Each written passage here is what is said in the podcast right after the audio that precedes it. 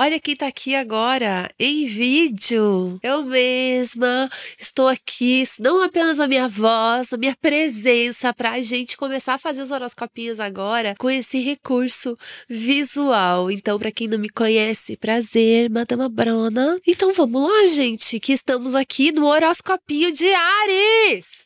Esse é um biscoitinho da sorte para você que tem Sol no signo de Ares ou ascendente em Ares. Veja o seu ascendente também, tá? E para de me encher o saco. Ai, porque o ascendente complica. Amores, é uma informação, entendeu? Então é um conselho. Se você não quiser, não precisa. Veja só o seu sol. Olha, já comecei dando bronca.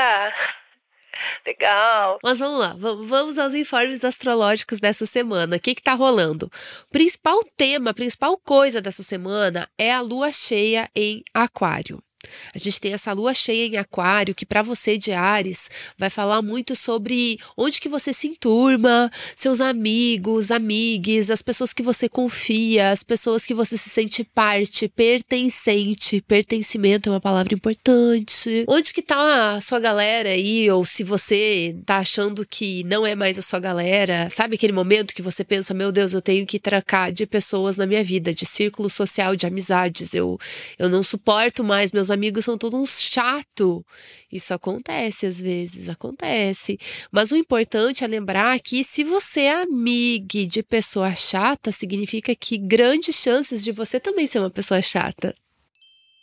Então, vamos refletir. Fica a reflexão aí. Enfim, essa lua cheia em aquário, ela também fala assim do momento que a gente tem uma ideia sobre as coisas que a gente conquistou, sobre se valeu a pena. Valeu a pena? Vai, vai, faz isso, faz aquilo, faz e acontece sim, fia. Valeu a pena, amore? Pense aí, entendeu? P pensa se faz sentido para você isso. Se, se você é algo que você quer levar pro seu futuro ou se é algo que você quer deixar para trás. Porque, afinal de contas, a gente tá com Vênus retrógrada. Vênus Vênus retrógrada em Leão, uma Vênus fortíssima. Não vamos falar mal dessa Vênus retrógrada, não, tá? Essa coisa. Ai, que.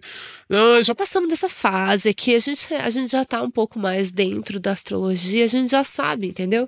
Que a retrogradação ela vai acontecer de tempos em tempos. É um movimento natural. Tudo bem, faz parte, mas esse é o momento de, dessa coisa de você tá se reavaliando, de você tá se repensando. Será que eu quero isso? Será que eu gosto disso? Será que eu gosto dessas pessoas? Será que é isso que eu desejo? O que, que eu quero criar? O que, que é meu? O que, que é, o que, que é especial meu? Que tem o meu, meu brilho, a minha marca pessoal? O que, o que é meu que eu posso considerar meu? A minha criatividade? Uh, acho que essa Vênus retrógrada também, nessa lua cheia em Aquário, é, ela deixa bem evidente Talvez esse, essa seja uma boa semana para você perceber de uma forma mais evidente se você realmente quer o que você acha que você quer. Parece que temos tudo, temos tudo, porém tem mais uma coisa. Não tem tudo ainda, não tem tudo, porque tem um, um trânsitozinho ali, ó. Falei de amor, vocês sempre me pedem, fala de amor. Falei, você tá repensando para ver se você quer a coisa ali, a pessoa.